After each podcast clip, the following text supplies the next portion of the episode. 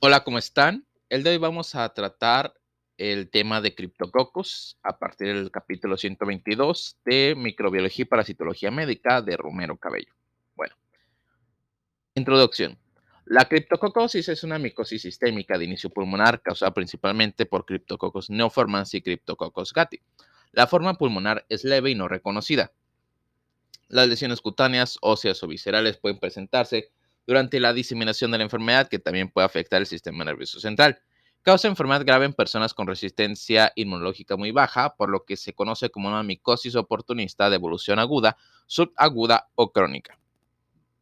Cryptococcus. La criptococosis es una micosis oportunista ocasionada por Cryptococcus neoformans que tiene dos variantes, eh, y neoformans y por Cryptococcus gatti. Se presenta en personas con respuesta inmune deprimida y se conoce también con los nombres de torulosis y blastomicosis europea.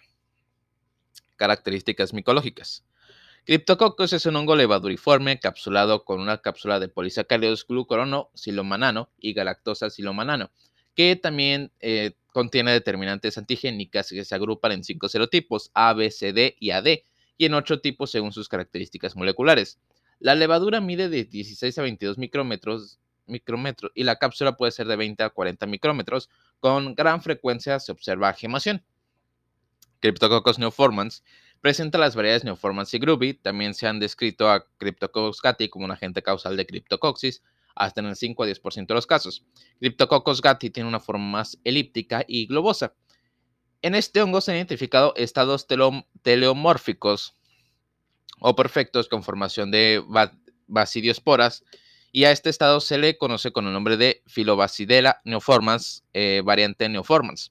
Cryptococcus tiene diferentes factores de virulencia, la presencia de la cápsula, la producción de melanina, fosfolipasa y ureasa, y la tolerancia térmica. Todos estos factores le permiten invadir, sobrevivir y colonizar diferentes tejidos. Entonces, como resumen, Cryptococcus es un hongo levaduriforme capsulado con cinco serotipos A, B, C, D y AD la especie Cryptococcus neoformans tiene las variedades neoformans y groovy, y Cryptococcus gatti también produce enfermedad en el humano y se han identificado estados telomórficos donde se le denomina Filobacidiella neoformans.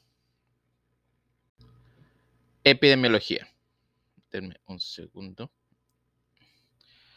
Cryptococcus neoformans es cosmopolita. Se encuentra en el medio ambiente, en especial en el excremento de aves y en particular de palomas, y con frecuencia se aísla de frutas y productos derivados de la leche. El hábitat de Cryptococcus gatti son los eucaliptos. Puede infectar sus semillas y queda en latencia por mucho tiempo. disculpen. la vía de entrada es respiratoria por inhalación de las formas infectantes, ya sea levaduras o partes del micelio, aunque también se refiere la inoculación percutánea. En las personas inmunocompetentes, la, la infección no progresa o genera procesos benignos de las vías respiratorias. Se considera una micosis oportunista porque en personas con factores de inmunosupresión, principalmente el VIH-Sida, desarrolla patología importante. Entre los factores de oportunismo se encuentran leucemias, neoplasias, procesos mieloproliferativos, colagenopatías, enfermedades crónicas debilitantes, síndrome de inmunodeficiencia adquirida, inmunosupresión farmacológica, hiporradioterapia y la desnutrición grave. Entonces, Cryptococcus es una micosis oportunista ocasionado por Cryptococcus neoformans y pues es cosmopolita, se encuentra en excremento de aves y se aísla en frutas y productos derivados de la leche. Su vía de entrada pues será respiratoria o también por inoculación percutánea. Patogenia. La criptococosis pulmonar se adquiere al inhalar el hongo. Puede ser compuestos de levaduras, fragmentos de micelio, esporas o basidiosporas de la fase telomórfica. Una vez que se inhala, desciende hasta los alvéolos, donde la cápsula se rehidrata y aumenta su tamaño. La respuesta inflamatoria no es muy intensa, pero controla la multiplicación micótica con la participación de anticuerpos opsonizantes y la inmunidad mediada por células. Clínicamente es asintomática. La criptococosis pulmonar benigna se identifica por el hallazgo de un granuloma subpleural encapsulado. Las lesiones activas son granulomatosas y contienen masas de células de criptococos. Cuando estas lesiones penetran en la pared de un bronquio, se descarga un gran número de células micóticas en el esputo. Las lesiones pulmonares de eh, por criptococosis eh, no calcifican y, es probable que la mayoría de ellas sean sin formar criptococomas. En la criptococosis pulmonar progresiva se desarrollan lesiones miliares, pequeños abscesos y neumonitis que compromete uno o más lóbulos del pulmón. Cuando la respuesta del huésped es inadecuada, el hongo prolifera de forma masiva y se, disemina por vía linfática y hemática, especialmente al sistema nervioso central, donde produce lesiones en todos los niveles y también se puede diseminar a otros sitios como el tejido óseo y cutáneo, en los que en ocasiones forma granulomas. En el sistema nervioso central se desarrollan lesiones granulomatosas en meninges con reacción meninge en la, base del cerebro y el cerebelo y producción de exudado mucoide adherente. Entre los factores de patogenia, la cápsula inhibe la fagocitosis y la capacidad de los macrófagos para procesar y presentar a los antígenos. Evita su destrucción y disminuye la respuesta celular a los criptococos. La melanina protege al hongo contra anticuerpos del huésped y los agentes antimicóticos. Interesante. Manifestaciones clínicas. Clínicamente, la criptococosis a nivel pulmonar se traduce en un cuadro muy benigno que en la mayoría de los casos cursa sintomático. Cuando se presenta la sintomatología, este es de tipo gripal, con fiebre discreta y y en casos muy graves llega a producir esputo. Llama la atención que radiológicamente estos cuadros presentan imágenes de infiltrados, importantes lesiones similares a neoplasias o abscesos. Como esto no se correlaciona con el cuadro clínico benigno, se dice que existe una disociación clínico-radiológica. A partir del foco pulmonar, como se menciona anteriormente, la infección se disemina al sistema nervioso central, donde produce meningitis y meningoencefalitis.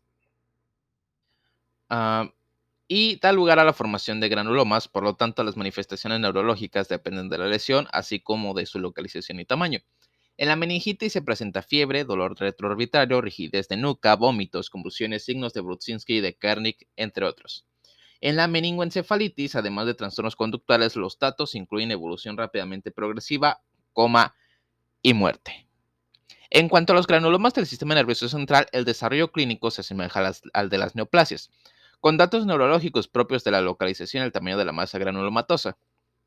Las formas de localización ósea no son infrecuentes y los datos clínicos son dolor óseo y articular, las localizaciones viscerales pueden afectar cualquier órgano y la lesión que se produce suele ser de tipo granulomatoso. Por último, las formaciones cutáneas por diseminación o por inoculación percutánea se observan más en cara, cuello y miembros superiores. Las lesiones son similares a las de la esporotricosis, nodulares, granulomatosas, papulares y ulcerosas, con prurito y dolor. Diagnóstico. El diagnóstico diferencial se establece dependiendo del tejido afectado. Para la forma pulmonar incluye tuberculosis, neumonía y otras micosis. Para la forma del sistema nervioso central se incluyen procesos neoplásicos, micosis profundas y meningitis bacterianas o virales. Para tener el diagnóstico definitivo es necesario identificar al hongo. A diferencia de la mayoría de las micosis, en este caso no resulta de utilidad el examen eh, directo, sino que es necesario elaborar un frotis en el que se agregue una gota de tinta china con la cual se observa microscópicamente con facilidad la levadura, ya que la tinta china no penetra la cápsula de Cryptococcus de forma más elaborada, se puede recurrir a métodos eh, tintorales a base de plata. Por su cultivo se utilizan los medios de Subaru y Agar eh, BHI o medio de base de alpiste. Posteriormente se aplican pruebas bioquímicas de urasas y nitratos con presencia de fenoloxidasas. El estudio histopatológico de biopsias muestra un proceso inflamatorio y las levaduras en el tejido. Por último, como recurso inmunológico, se cuenta con pruebas de aglutinación, inmunofluorescencia y reacción de fijación del complemento pero la aglutinación con láctex sensibilizado con anticuerpos anticriptococos es de elección, para su, es de, es de elección por su alta sensibilidad y especificidad para reconocer antígeno polisacárido y se correlaciona muy bien con el curso de la enfermedad y la respuesta al tratamiento. Tratamiento. Para el tratamiento de esta micosis se debe tener presente que los fármacos que se utilizan deben llegar al sistema nervioso central, por lo que solo se cuenta con anfotericina B, fluconazol y 5-fluorocitocina. Y finalmente, el resumen o la síntesis conceptual. La criptocosis es una micosis oportunista cuyo agente etiológico es Cryptococcus neoformans, variedad Groovy o neoformans, así como Cryptococcus gate. Es un hongo que está distribuido de forma cosmopolita, presente en heces de aves, especialmente palomas y en frutos. La infección eh, es por inhalación del hongo levaduriforme, la cual llega hasta el alveolo y se multiplica intensamente cuando el huésped presenta una respuesta inmune poco eficiente por situaciones de inmunocompromiso. A partir del foco pulmonar, la micosis se disemina por las vías linfática y hemática hacia el sistema nervioso central, piel, huesos, vísceras, y de esta forma la criptocosis ocasiona formas pulmonares, meningitis o, meningitis o meningoencefalitis, lesiones cutáneas pulmonodulares y ulceraciones. lisis ósea y granulomas de diferente localización. Al diagnóstico definitivo se establece mediante frotis con tinta china, donde se observa la levadura, o bien con métodos tincionales de plata. El estudio histopatológico revela un proceso inflamatorio con levaduras. Para su cultivo se utilizan los medios de Subaru, agar PHI y la base del piste.